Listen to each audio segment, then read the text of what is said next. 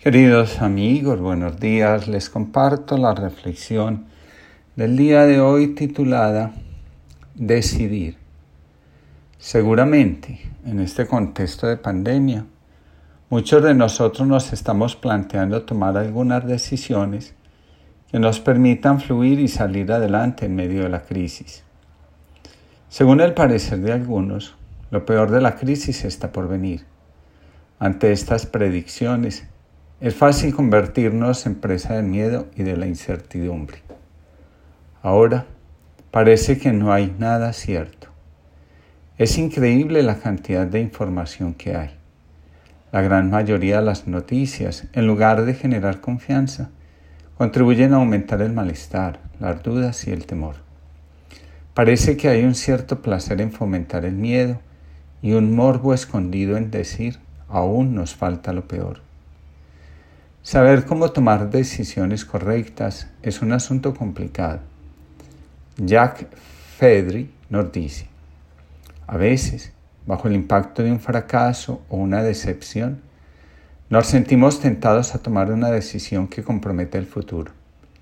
En realidad, no estamos en condiciones de tomar una decisión válida y sensata. En tales circunstancias, ir a dormir es algo más que una actitud sensata es también reflejo de confianza en Dios a pesar de todo. La palabra decisión significa elegir una posibilidad, entre varias, para llevar adelante una acción. El objetivo final de una decisión es una actuación. La necesidad de saber qué hacer, qué es lo adecuado, qué es lo pertinente, qué traerá mayor bienestar, son los motivos por los cuales una persona empieza el proceso que lo llevará a elegir la opción que mejor le permita actuar para alcanzar el bienestar que la adversidad de la situación que se vive arrebata o amenaza con hacerlo. Una decisión está influenciada fuertemente por nuestro mundo emocional, así que aquello que nos inspira a tomar decisiones viene de nuestro mundo emocional, nunca del mundo racional. Es lo que sentimos, no lo que pensamos, lo que nos lleva a ponernos en proceso de decidir. En psicología se afirma, una decisión corresponde a la etapa final de un proceso de racionamiento orientado a la solución de problemas, así como el emprendimiento de opciones que pueden modificar sustancialmente el curso de los hechos.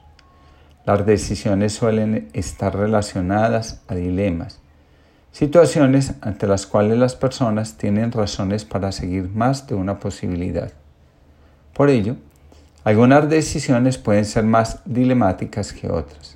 Sin embargo, es bien sabido que muchas personas toman decisiones con base en factores ajenos al problema planteado o sin información suficiente. Es el caso de las decisiones tomadas por impulsos emocionales, por creencias supersticiosas, por el azar o indirectamente por la inseguridad. De cualquier modo, toda decisión implica una transformación o un cambio de dirección y plantea nuevos retos a futuro. Para tomar decisiones que produzcan bienestar, es necesario regularnos emocionalmente. Si el miedo, la incertidumbre, la ansiedad o la angustia son las que nos inspiran y motivan a tomar decisiones, los resultados serán, la gran mayoría de las veces, contrarios a lo que esperamos.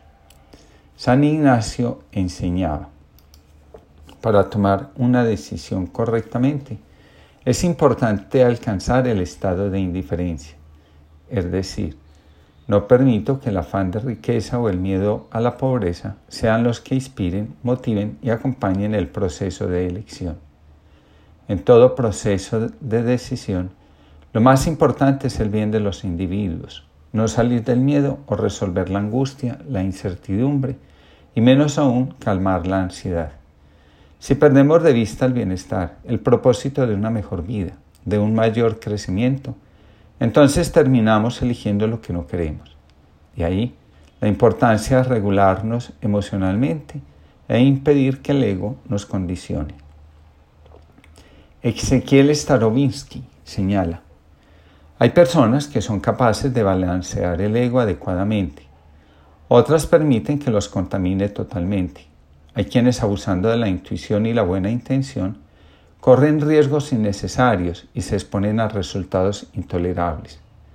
Hay otros con mucha capacidad de reflexión, pero incapaces de tomar el mínimo riesgo, ni siquiera sabiendo que los resultados son muy favorables. También están aquellos que elucubran y analizan decisiones, pero nunca llevan nada a cabo. Se quedan en la especulación y nunca pasan a la práctica.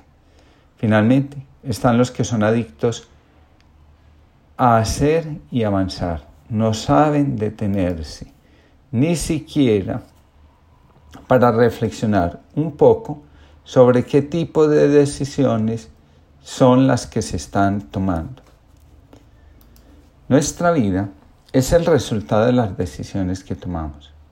En una decisión entran en juego lo instintivo, lo intuitivo, lo emocional, lo racional y lo espiritual. En la decisión se pone en juego nuestra libertad y responsabilidad, dos valores que nos hacen esencialmente humanos. Dice Ezequiel Starovinsky, muchos de nosotros aún somos esclavos de múltiples condicionamientos internos y externos, reales o imaginarios.